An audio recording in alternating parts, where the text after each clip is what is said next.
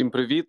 Це 117-й епізод фронтової поплави. Я її ведучий Олег Новіков, мій співведучий пан Валерій Геєв. І у нас поки є е, керівник аналітичного фонду відділу фонду «Повернись живим Антон Муравейник. Привіт. Е, всім привіт, вітаю. Добрий вечір. Зараз будеш за всіх віддуватись. Е, це буде найбільш короткий ефір, напевно, да, сьогодні? Ну, походу, ну ми зараз почекаємо хвилинку. І якщо не буде, то будеш щось розказувати. Не буде, я вам розкажу, як у мене сьогодні перший день так званої відпустки за попередні два роки, напевно, да, вже. Е, І я взяв відпустку, щоб пройти лікарів. Якщо вам цікаво, я вам розкажу, як 30-річний е, чолов'яга проходить е, поздоровчу комісію, медичну комісію які у нього результаті аналізів, і як це відображається на стані здоров'я. І по фронту чуть-чуть. Е, Домовились. Е, Привіт, Тарас. Доброго вечора. Добрий вечір. Як ваші справи? Наші справи чудово, а ваші?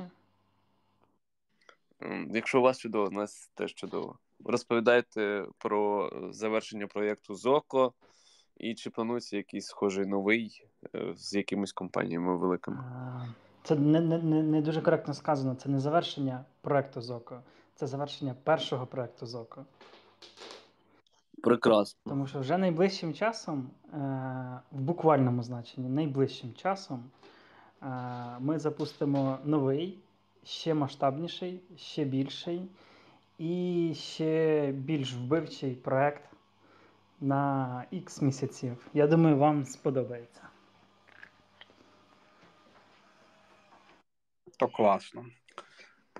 Е, це якщо про око. Ну і в цілому дякуємо всім, хто долучався, заправлявся пульсом помсти. 25 комплексів, 25 машин, катапульт, антен, 75 літаків. З цього місяця почнуть. Ну там перший комплекс вже передано. Наступна партія буде, здається, 5 комплексів відразу передано. І далі за декілька місяців. Зараз що у нас квітень, травень. Здається, за два місяці всі 25 комплексів підуть у війська.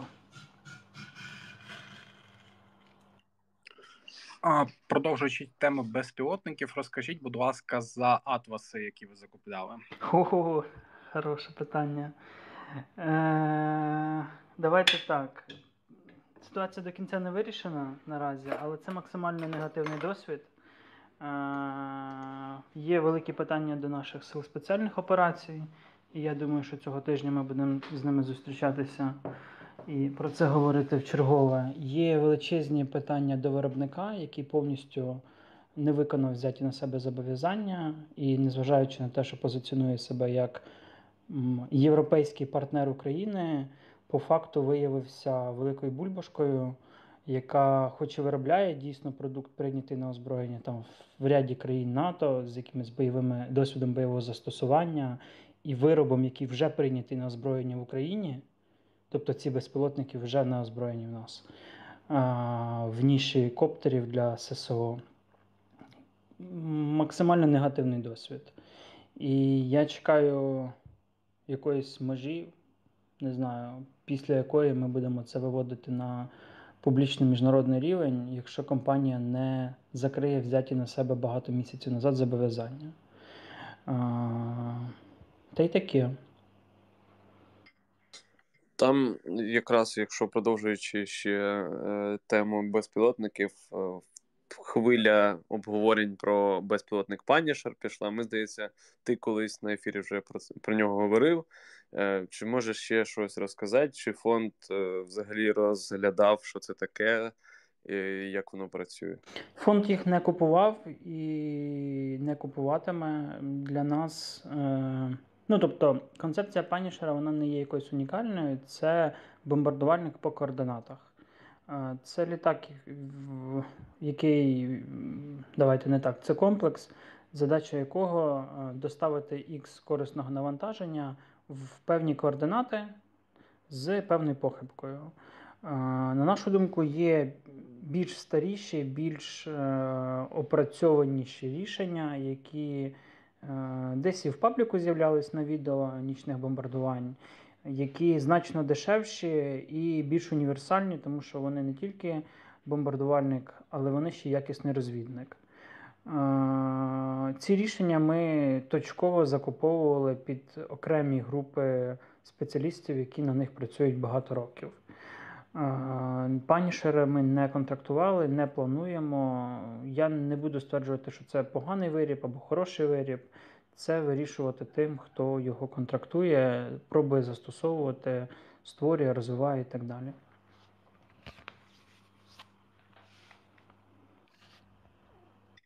Ще було питання на Ютубі: чи можеш ти назвати якісь успішні українські проєкти, ну, які застосовуються на війні?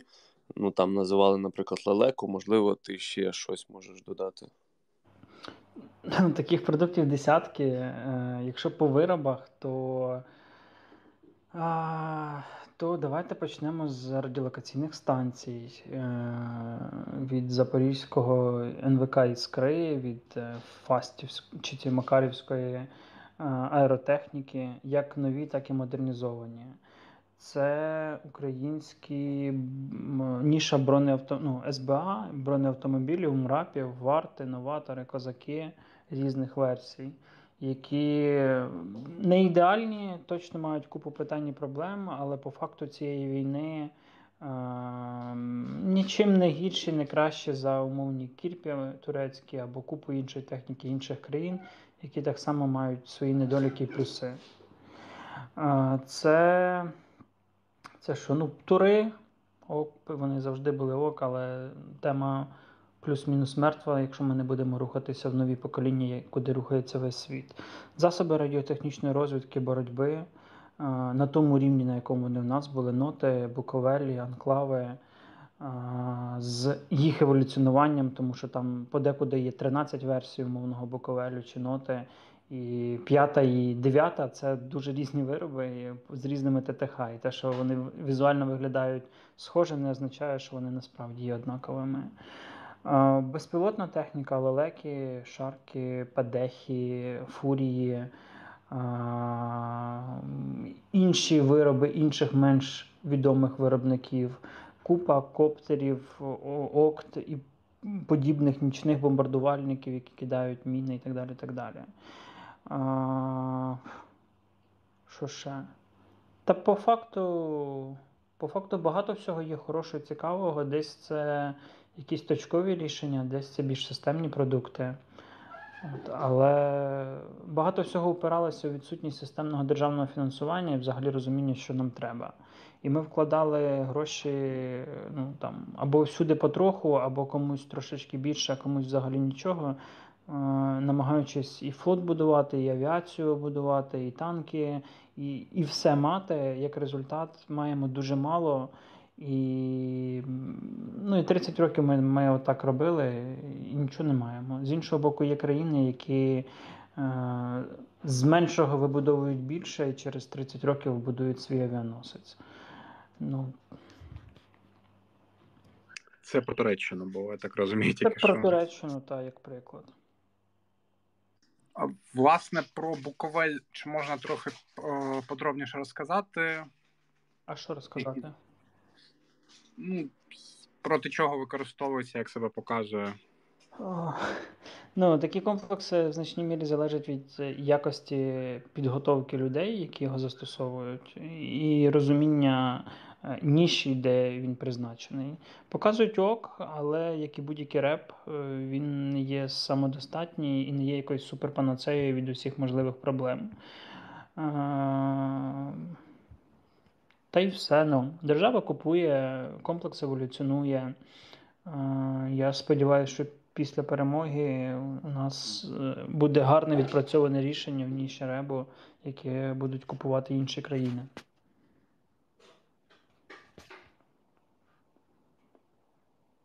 Є ще питання до Антона. Я думаю, тут кілька разів його ставили питають, що чекає при мобілізації офіцерів запасу, а конкретно випускників військових кафедр, особливо до 2016 року. їх чекає сюрприз. Е, я скажу по собі, е, я ж де Юре, попри те, що я прийшов добровольцем в березні 2014 року у військкомат, насправді юридично я потрапив в армію серпні 2014 року, власне, по мобілізації за третьою хвилю мобілізації як офіцер запасу. Е, що нас чекало? Нас чекало багато нового, того, чого не вчили, того, що довелось здобувати власним досвідом. Е, і це в основному були, як сказати краще, не знаю. Е, все, що вас чекає, є речі, яких можна навчитись, а є речі, яких навчитись не можна. Їх можна тільки пережити. І задача ваша в тому, якщо ви офіцер запасу і готуєтесь до мобілізації, або розумієте, що це може вас торкнутися, то ваша задача навчитися якомога більшого до моменту мобілізації, в тому числі не тільки якісь там профільні штуки, а й в рамках управління особовим складом подумати, як це може бути, поговорити з людьми, які мають досвід, як це взаємодіяти з особовим складом, який вдвічі старше за вас, в тому числі це непросто, але це можливо, це нормально. Е, людей хороших довкола багато, шукайте їх, спирайтесь на них, е, і буде вам щастя.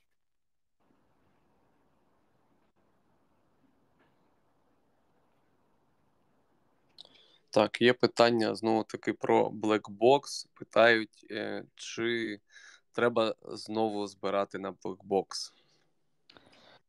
Може, й треба. Ну, може, треба. Питання в тому, що треба багато всього. І може давайте зберемо на 10 тисяч моторол, або на 5 тисяч мавіків, або на 15 тисяч генераторів, або на а, якісь там 10 тонн бухт дротів, або на щось те, що не таке хайпове, не таке прикольне, але треба всім всюди у великих кількостях. Е, Blackbox дуже крутий проект був. Ми його завдяки в тому числі вашим коштам він масштабувався, виріс в якості, причому суттєво в характеристиках за цей період часу. Е, вкладених нами коштів вистачить ще на декілька місяців виробництва точно. А далі подивимося. Можливо, держава нарешті щось буде більш проактивно робити. Або, можливо, ми запустимо якісь 2.0. Можливо, десь вдасться привідкрити завісу, якщо ГУР дозволить. Насправді, ну, вікон можливостей зараз і проєктів купа, питання в коштах. І якби нам давали в місяць 30 мільярдів гривень, як зараз Верховна Рада розписала, то ми б не те, що блекбоксами всю армію забезпечили, не, напевно, все було б. Е, крім західної зброї і техніки. Ще й на боєприпаси б трохи вистачило. Але, на жаль, є як є. Ну, питають у тебе, я думаю, якщо можеш і хочеш е, прокоментувати, що ж там над чи біля Феодосії вибухнуло. Я не цікавився. Зараз так часто в Росії десь щось вибухає, що ну, вже не так це прикольно, як там рік назад. Е, люди роблять свою роботу, ми їм допомагаємо. Ну, чесно, вже просто немає якогось типу, інтересу цікавитися, що де. Люди працюють постійно з різних служб, з ГУРа, з СБУ, трошечки з ЗСУ. Е, по цих напрямках. І десь не ок, десь не виходить, десь, на жаль, гинуть, а десь дуже ок. І результати там супер ефективні. Тому, як це менше питаємо, більше працюємо. Чи використовувала Русня артилерійський комплекс берег у цій війні? І Жодного разу не чув. І це прям цікаве питання. Дякую. Вперше його задають за рік. Насправді система себе провалила, і це був один з. Давайте не так. Для тих, хто не знає, це артилерійський, самохідний артилерійський комплекс берегового базування, який розроблений в кінці радянської епохи для е, військ берегової оборони, де головним калібром була 130 мм гармата. Тобто ідея була в тому, що на відстані до 30-35 кілометрів е, ворожий десант або якісь маломірні засоби не дуже ефективно знищувати е, дорогими протикорабельними ракетами або великими важкими, і значно ефективніше і дешевше це робити артою. Створили один комплекс, одну батарею. Вона була на чор... ну, в складі Чорноморського флоту. Та й все. Всі інші країни е, дійшли до того, щоб з глузду створювати якусь окрему систему, відмінну від звичайної е, саушки, для того, щоб стріляти по морю. Тобто якісь е, елементи системи керування можливо, але по суті ту ж саму роботу може виконувати і звичайна хороша САУ. Тому, крім Радянського Союзу, особливого ну, як це, ідей напрацювань тут не було, і я ні разу не чув, щоб вона десь з'являлася е, хоч в якомусь форматі. Але враховуючи то, як це, майбутній дефіцит техніки Росії, то можливо десь десь і перекинуть воювати. Або будуть пробувати тримати берегову оборону десь в Криму від нашого майбутнього морського десанту. І також про Росню в контексті довгих рук ТРО. Е, наскільки в них добре з забезпеченнями аналогічними вогневими засобами? В ТРО? Ні, в, в Русні з мінометами. А, ого. Е, ну, теоретично краще, ніж у нас, але я не цікавився і якоїсь такої зведеної інформації не отримував. Е, в Росії є є і були величезні запаси, які вона, як ви бачите, активно розконсервовує. Вони, ну, вони, Чого я кажу величезні, і, бо, бо у нас були великі, і ми до сих пір на них живемо в якійсь мірі. А у них вони там в десятків, не знаю, в 30 разів більші. Просто їх не можна моментально ввести, тому це все процес і час. Але там багато всього є. Плюс вони все рівно можуть виробляти на купі підприємств, що вони зараз роблять там в три зміни. Тому таке. Якщо хочете, я додам в двох словах, якщо цікавиться саме мінометка. Наскільки нам відомо ще з часів там 15, 16, 17 роки. Коротше, у них міномети були по штату всі наявності на 100%, понятно. Наскільки мені відомо, звісно, що забезпечення безпосередньо самим засобом ураження е, більше, по факту, і наявність боєприпасів у них більше, попри те, що вона стає дефіцитнішою, ніж була на початку так званого повномасштабного вторгнення у 2022 році. Тим не менше, вони дійсно починають е, відчувати певний дефіцит у порівнянні з тим, що ну тобто, знаєте, у нас дефіцит це і так дефіцит, а у них там умовно було там 100 на тиждень, стало там 20 на тиждень. Це для них теж дефіцит, але все ще більше, ніж у нас. І фішка в тому, що у них багато всього, але стріляти точно вони не вміють нормально. Ну тобто вміють, але наші військові, завдяки в тому числі нашим інструкторам і таких людей, як нашим інструкторам, вони стріляють дійсно краще, тому що є певне спеціальне програмне забезпечення, яке просто повсамісне, воно дуже поширене.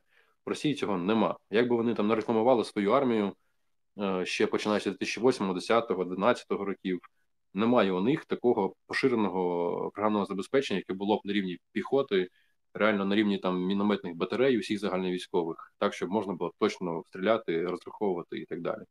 У нас є. Як каже наш Андрій Федорович, е, фахівець з точності без закритих вогневих позицій, е, ми це вміємо і ми цьому навчаємо. От у них такого нема. Тобто, вже з'являється, вони переймають досвід, але все, що глобально, у них такого нема.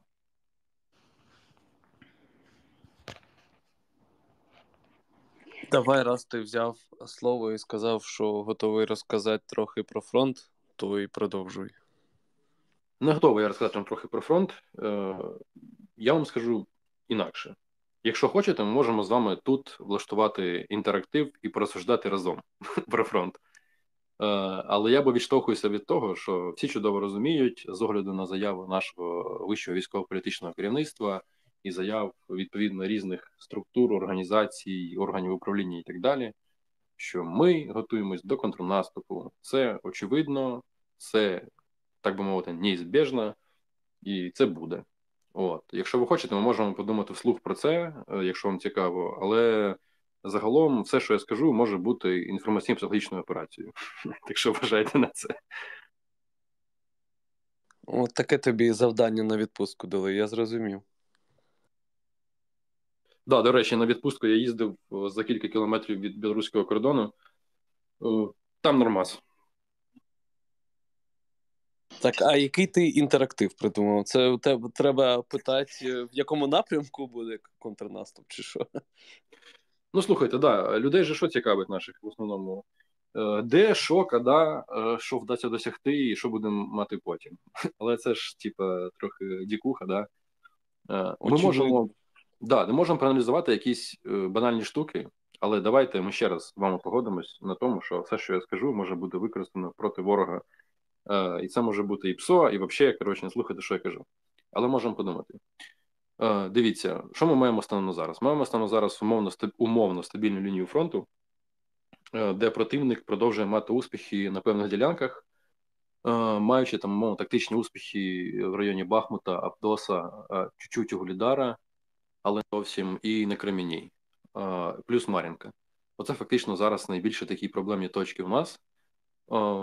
Загалом можемо констатувати, що глобальний наступ росіян, до якого вони готувалися там N кількість місяців з осени минулого року, наступ так чи інакше умовно провалився, тому що вони хотіли е, за рахунок підготовлених резервів і розконсервованої техніки наростити е, спроможність своїх військ настільки, щоб вони змогли змінити ситуацію на лінії фронту докорінно на певних напрямках. У них цього не вийшло. Вони почали наступальну операцію де-факто на початку лютого 23-го року. Планували в кінці січня, не вийшло. Брали там ще військові, е, умовно кажучи, полонених, скажімо так, розпитували у них. Да, офіційно у них операція наступальна на фронті почалася там в перших числах лютого 23-го року.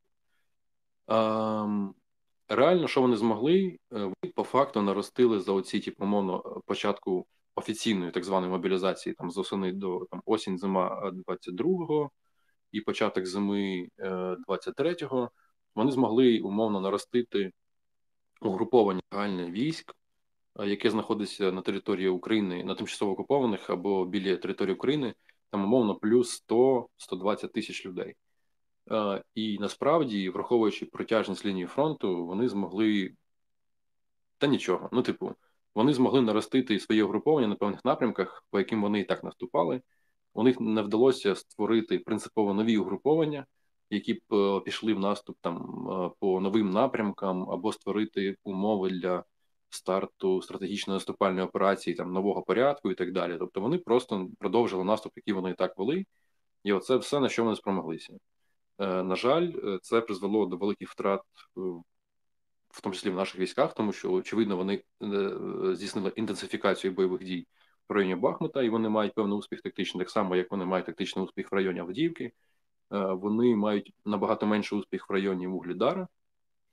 Е, тобто там наші війська взагалі дуже класно спрацювали. І це ну я вже на одному з ефірів казав, що це буде вивчатися в підручниках. Також це дуже унікальна операція насправді загальновійськова. В районі Креміної також вони мають тактичні успіхи, але ну не більше. Тобто, загалом, умовно, лінія фронту так чи інакше, вона плюс-мінус стабілізована, при тому, що в умовах того, що це був їх умовно наступ. І тепер е, ініціатива плюс-мінус на нашій стороні е, щодо строків, коли почнеться контрнаступ. Е, ніхто вам про це не скаже. Він просто почнеться. Давайте чесно. Е, і ніхто не зобов'язаний вам про це казати. Це нормально. Е, де він почнеться? Повірте, спочатку почнеться там, де його не буде, а потім буде там, де нічого не почалося. Це теж нормально. Е, ми маємо розуміти, що е, вже наш досвід показує і минулого року е, наших успішних контрнаступальних операцій, що ми діємо нелінійно, ми не маємо права діяти лінійно, тому що це не працює. Ну, типу, умовно кажучи, певні офіційні особи заявляють щось, що ми будемо наступати там, і це триває там умовно протягом певного часу. І тут починається, знаєте, типу, як ігри разума, тому що е, ми минулого року довго розповідали, що ми будемо наступати по одному з напрямків. Е, спершу вдарили в іншому місці, а потім все одно наступили там, де ми казали. Типу, це наче як е, і обман, омана, і не зовсім обман. І відповідно, зараз, якщо ми бачимо на ті напрямки, про які говорять найбільше, ну come on, це може статися, а може не статися. Просто якщо ми, наприклад, говоримо про якісь конкретні напрямки, ну давайте поговоримо про не знаю такий нетривіальний, трохи, умовно, північ Луганщина. Да? У нас зараз там лінія фронту е, від е, російського кордону до Сіверського Донця, грубо кажучи. Протяжність цієї лінії фронту зараз складає на тій ділянці, умовно, там 100 кілометрів, 100, 120, не знаю. І уявімо, що ми захочемо пройти вглиб, вглиб е, Луганщини, наприклад, там на Старобельськ там і так далі. І ви можете потім порахувати, якщо ми, наприклад, звільнимо північ Луганщини, е, яка протяжність лінії фронту буде у нас замість цього? Ну, типу, це буде, наприклад, замість 100 кілометрів 600. І подумайте, скільки треба військ, щоб цю лінію фронту потім утримати. І з одного боку, це такі кажуть, ага, ну, типу, значить, наступати там нелогічно. А з іншого боку, а типу, вам все одно ніхто не скаже, що логічно, що нелогічно. Тому що я вам вже казав, і наведіться на це, будь ласка, що люди в основному, і ми навіть ніхто не володіє повно, повною інформацією. А не володіючи повною інформацією, робити якісь е, заяви, прогнози це дурістика, реально. А володіючи тим більше. А володіючи вам ніхто не скаже. От. Або скаже навпаки, типу, з урахуванням того, щоб це було типу, там, вбросом і так далі. Це нормально. Е, Наприклад, як робиш це ти. Да. Да. Все, що треба робити взагалі нам, як громадянському суспільству зараз, це допомагати своїй армії. І продовжувати робити це максимально довго. І працювати з так званими вестернами, як у нас люблять титері казати, е, пояснювати людям, як це працює, що відбувається, що Росія насправді ворог, і це не проблема якогось режиму, це типу, проблема країни і так далі. і так далі. Типа, просто треба не опускати руки і працювати. І все у нас буде. Також, вибач, після нестандартний напрямок і північ подумав, що далі буде Мінськ. Давайте не так. Ем, це все питання часу або ні. Е, думайте, як хочете. Я не про це. Я скоріше про те, що оскільки ми знову ж таки вже з огляду на наш досвід, ми любимо діяти нестандартно, е, це насправді ж наш козир. Е, тому що тепер противник, вивчаючи нас, він думає: Окей, найбільш очевидними напрямки можуть бути там напрямок А і напрямок Б. А потім такі думають вони: Окей, але ж вони діють нестандартно. Значить, напевно, треба розглянути якісь напрямки, типу там С і Д але потім окей, але ж вони знають, що ми знаємо, що вони думають нестандартно, тому можливо все ж таки А і Б. Нехай займаються ерундою, розвідка їх працює, якщо чесно, погано. Тому що якби їх розвідка працювала добре, вони б на нас не напали. Ні в 14-му, ні в 22-му, типа, як друга ітерація. Е, розвідка їх працює погано. Ми буквально про це сьогодні з певними офіцерами говорили і вчора. Е, ми, я, от, перебуваючи у відпустці, реально, ну, типу, розвідка їх працює погано. Це факт. Там якраз поняв в контексті Мінська е, депутат Держдуми Роснявої сказав, що Москва, Санкт-Петербург і прикордонні території РФ стануть головними цілями контрнаступу ЗСУ. Так хай жує сраку.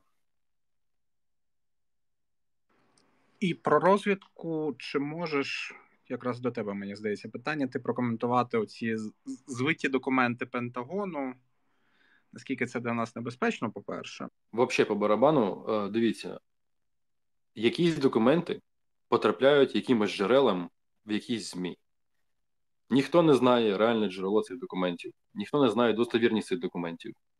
І попри те, що ми не знаємо первинну достовірність цих документів, ми потім не знаємо, що робили з ними ще потім росіяни або там хто з ними якісь махінації. Оце тупо, це може бути частина інформаційної операції нашої, або російської, або китайської, або білоруської, ну, типу, будь-якої, реально, типу. В цьому весь прикол. Що насправді по барабану, що там злили? Типа, головне, що вийде в результаті.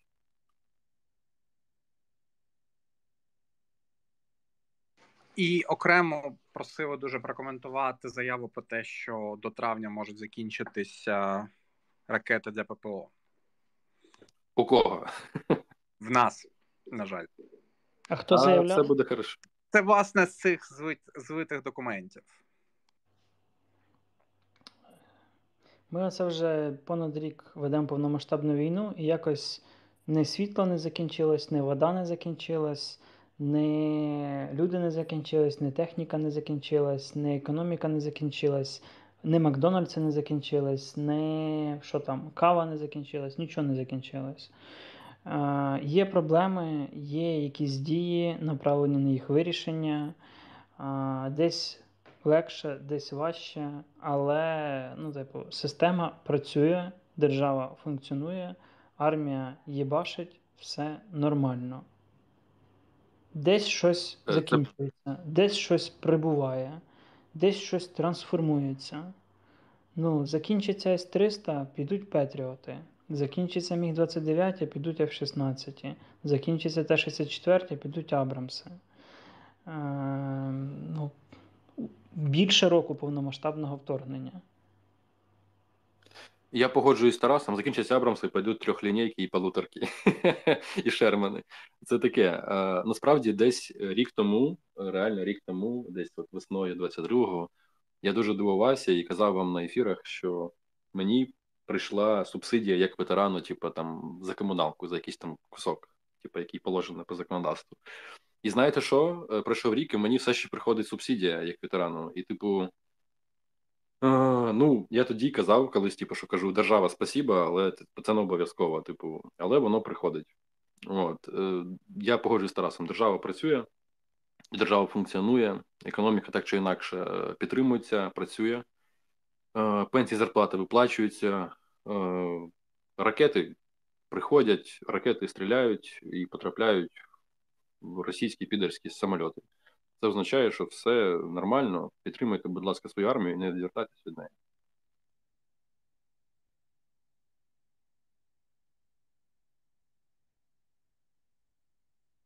Так, тут є таке питання. Е, В нещодавному інтерв'ю фактам Муженко згадав про лінію стаціонарних зенітних установок на правому березі Київського водосховища і про те, що вони е, ну, не дуже були ефективні чи не були взагалі застосовані в той період. Е, І питають, чи означає це, що концепція стаціонарних зенітних постів е, проти безпілотників і гелікоптерів себе вичерпала, і немає сенсу як в нашій війні, так і у світі. А що таке стаціонарних? Це типу в Я думаю, що типу на місці десь е, просто закріплені і все. Ну так, напевно, на- закріплюється на тих місцях, де є якась або об'єкт, тобто об'єктове ПВО, або якийсь напрямок можливого удару, або якийсь рельєф місцевості, який вимагає прикриття, бо якщо його не буде, то через цей рельєф місцевості пройде противник. Те, що хтось десь когось не збив, не означає, що той чи інший вогневий засіб або тактична одиниця не виконала свою основну функцію превентивно прикрити цей напрямок від противника.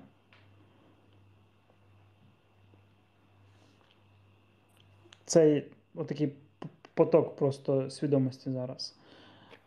Е, Дивіться, е, да, я би хотів додати. е, До речі, я інтерв'ю з паном Муженка не читав, але у мене знаєте, що є?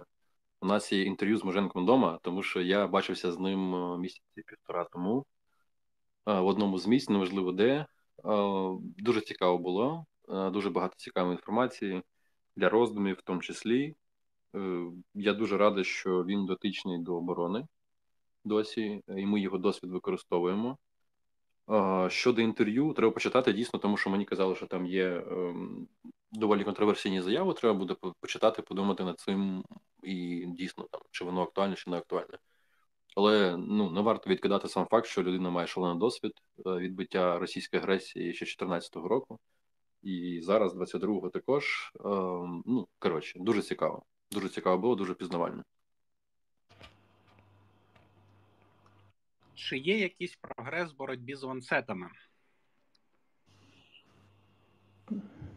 Я не знаю. Я чуть погано не пожартував, але ем, да, прогрес є. Хай вони самі думають, в чому прогрес. Там просто було більше подробиць в цьому питанні, я їх вирішив не озвучувати. Ну, давайте, нехай, нехай воно залишиться між нами і ланцетами, да? От. Ну, не треба розголошувати зайву інформацію. Також тут питають, що на сайті ПЖ е, з'явилися варіанти підписок, коли знімається фіксована плата раз на місяць. А чи ви плануєте додати, щоб туди можна було власну суму вписати для щомісячної підписки? Скоріш за все, ні, бо це технічно неможливо. Е, Дуже очевидне питання, яке в мене теж зразу виникло, а чого немає. Бо не можна технічно це зробити. І не треба писати, що хтось там зараз може це зробити, бо це не може зробити, бо ми вже пробували багато разів, багато людей, і там далі три крапки, бла бла бла. Чому це ні? На жаль.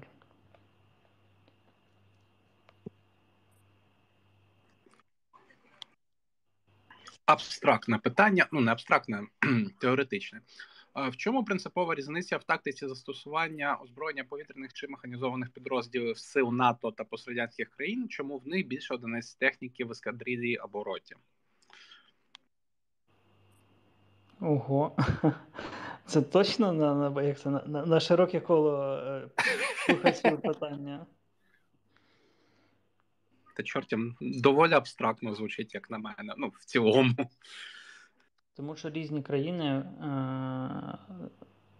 будували і будують е, тактику застосування військ, виходячи з своїх і далі йде там бюджету, історії, географії, противника, е, рівні розвитку технологій там, і багато крапок. Відповідно, з часів Другої світової війни різні країни рухалися в різних напрямках і. Штати пішли в авіацію і флот. Радянський Союз пішов в сухопутні війська і ракети. Хтось пішов в якісь там власні вироби, хтось пішов в невласні вироби. І європейські країни, ті, що були в НАТО, вони опиралися на досвід спочатку Другої світової, потім Кореї, потім В'єтнаму, потім цілому холодної війни і можливого протистояння з Радянським Союзом. Вони доходили до одних підходів в армії, в техніці, в озброєнні. Радянський Союз доходив до інших, умовно про кількість і про якість. При цьому не можна сказати, що хтось справ, а хтось не прав, бо це роз... бо, бо, бо це може розсудити тільки поле бою. На щастя, його тоді не, не сталося. І от зараз ми бачимо нову, ну не то, що нову, а найбільшу за багато-багато десятиліть велику війну між двома сильними країнами. І от після неї буде багато цікавих висновків.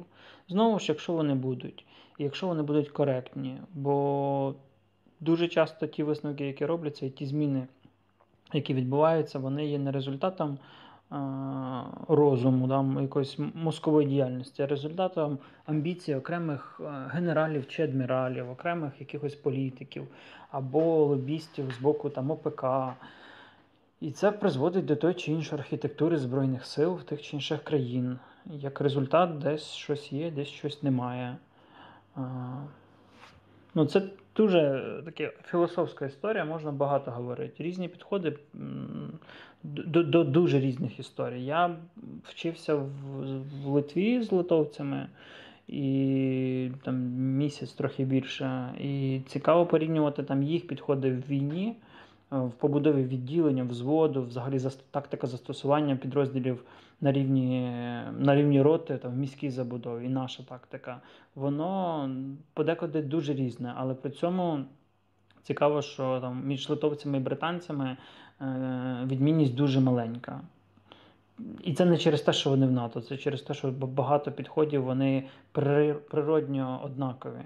І якщо почитати наш статут і почитати умовно там якісь не хай теж не знаю, польський статут е, бойовий, то там багато спільного по відношенню, як там піхотинець має себе вести на полі бою або як воює рота. Але десь менше техніки, десь більше техніки, десь краща техніка, десь гірша техніка. Це все доволі такі абстрактні історії. Хоча є цілі інститути, і в нас в тому числі, де які там це все там вводять в математичні формули кількості куль на е, метр Е, погонний метр поля бою, і скільки там треба мати відділення автоматів, кулеметів, щоб і, і скільки куль на хвилину має потрапляти кудись там. От ще в існує останнім часом суспільне обговорення певних негараздів ЗСУ, зокрема ВЛК, проходження і ну, інших пов'язаних з бюрократією проблем, чи буде це в фокусі фонду? Якщо ні, то хто цим буде займатися, хто повинен? Повинно займатися суспільство, а не хтось, типу фонд, от ви. Е, чи будемо ми з цим їбатись, е, залежить від того, чи буде у нас на це ресурс. Бо поки що наш ресурс направлений на всебічну підтримку Сил оборони е, для того, щоб не програти війну. Якщо ресурсу буде збільшувати, ну, ресурс буде збільшуватись, то будемо охоплювати нові і нові напрямки. Хочу нагадати, що до повномасштабного вторгнення чи не 60% нашої роботи займали аналітики і ветерани, а воєнний відділ був там на рівні 30%. Зараз фокус змістився кардинально навпаки. Е, менше війни, більше інших питань, більше там якихось системних трансформацій держави, безпеки оборони. Більше війни, ну значить більше займаємося ми війною. Це дуже проста і природня, як це ну не математика, простий природній механізм. Зараз Так, основне не проїбати фронт. Відповідно, Це правда. зусилля йдуть на це. Подивіться правда. в соцмережах, скільки ми там купуємо за останній місяць і які об'єми кожного дня відправляються. Це більше, ніж рік назад в березні. В той же час, дякую, Тарас Миколаївич. Е, Я би сказав, знаєте що, я б, напевно краще промовчав, але я скажу. Я цю тему з ВЛК і всім цим, типу, вибачаюсь, дрочевом, який відбувається з пораненими людьми, бо так не має бути, це типу жах. Я це тримаю на контролі. Ми робили кілька занурень попередніх як аналітики в тематику, і в нормативку, і в інтерв'ю з деякими військовослужбовцями, які після поранення зараз, конкретно вже в цій фазі війни, отримали поранення і мали негативний досвід проходження ВЛК і усі ці бюрократичні процедури. Мені, як аналітику, як громадянину, мені не зовсім зрозуміло, чому люд... ну, наша країна, яка має дуже обмежений людський ресурс, вона розкидається цим ресурсом. Хоча насправді це не ресурс, це люди і їх е, долі, і їх сім'ї. І от уявіть, що у вас є, наприклад, на тисячу людей, не знаю, там є умовно 300 людей е, з умовно легкими пораненнями, які потенційно можуть підлікуватися і повернутися на лінію фронту. І держава потенційно мала бути зацікавлена в тому, щоб ці люди пройшли лікування, повернулися в свої підрозділи мотивованими і так далі, як вони і прийшли, умовно кажучи, і далі продовжили е, вести війну. Але відбувається так, що система, яка неефективна, яка забюрократизована, яка просто шалена, і вона ну, дійсно принижує людей під час своїх проходження цієї процедури, вона людей навпаки демотивує, і люди, які навіть потрапили з легким пораненням в цю процедуру, в ці процеси, вона потім не мотивована далі йти повертатись на фронт і воювати. Вона не мотивована. Єдине бажання у неї після цього це типу, звільнитись, е, як би це не було можливо. І тому це проблема. Це якраз таки в тому числі і про ефективність е, армії, тому що це було, тому що ми говоримо про те, щоб люди після поранення також поверталися знову в свої підрозділи і знову е, е, займали свої посади. Тобто це важлива дуже тема. Е, я продовжую тримати на контролі. Е, я точно знаю, що цим займаються е, люди і у владі, і є вже створені нові громадські організації, про які ви тут всі чудово знаєте. Людьми, в тому числі безпосередньо військовослужбовцями, які були поранені на цій війні. Тому, поки ну особисто я зі свого боку скажу, що ми тримаємося на контролі, але в неї не занурюємось повністю. Наскільки мені відомо, знову ж таки, з заяв різних публічних осіб, в тому числі і з влади, і з громадського середовища, то процес якийсь триває щодо цього, в тому числі по нормативці, і ми побачимо, якщо процес дійсно рухається, можливо, десь допоможемо. Якщо він не рухається, ну напевно, що через якийсь час доведеться виділяти якийсь ресурс і занурюватися в це глибше. Е, це, от, якщо дуже коротко. Е, від себе можу додати, що в Твіттері є пан Шаміз, який зараз власне поранений військовослужбовець, і він доволі плотно займається саме темами ВЛК і допомоги іншим пораненим військовослужбовцям. Олеже, в тебе щось ще є? Е, та ні. Хіба можемо попитати, е, які плани фонда на цей тиждень? Можливо, Тарас Миколаївич щось цікаве розкаже, і будемо завершувати. Ну, по-перше, вас чекає великий, напевно, найбільший наш публічний проєкт в історії фонду. По-друге, е, купа поточних видач, тому що ми накупляли на, на величезну кількість грошей зв'язку, оптики е, і, і всякого різного. І зараз активно-активно е, намагаємося забезпечити е, вперед весняно-літній наступ війська. Та і що? Ну, проект по Такмеду продовжується, проект по машинах командних пунктах Ліга аеророзвідки для Лелек продовжується. Морську авіацію закрили, десь там має бути звіт на тиждень. Частину майна вони вже забрали, частина десь там ще доїжджає. В роботі ще, здається, раз, два, три. Три дуже великі проекти. Ну, тобто, що таке дуже великий проект? Це в районі 300 плюс мільйонів.